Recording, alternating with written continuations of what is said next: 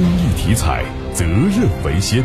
中国体育彩票始终牢记公益初心和发展使命，建设负责任、可信赖、高质量发展的国家公益彩票。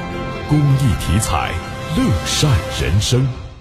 昨天，河南省储非办联合市政府办公厅、市储非办、金水区人民政府、金水区储非办在紫金山广场联合举办二零二二年度非法防范非法集资集中宣传活动。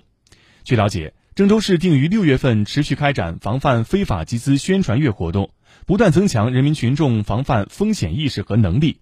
宣传月期间，全省开展防范非法集资知识答题团队争霸赛。起止时间为六月十五号至六月二十五号，望广大市民积极参与。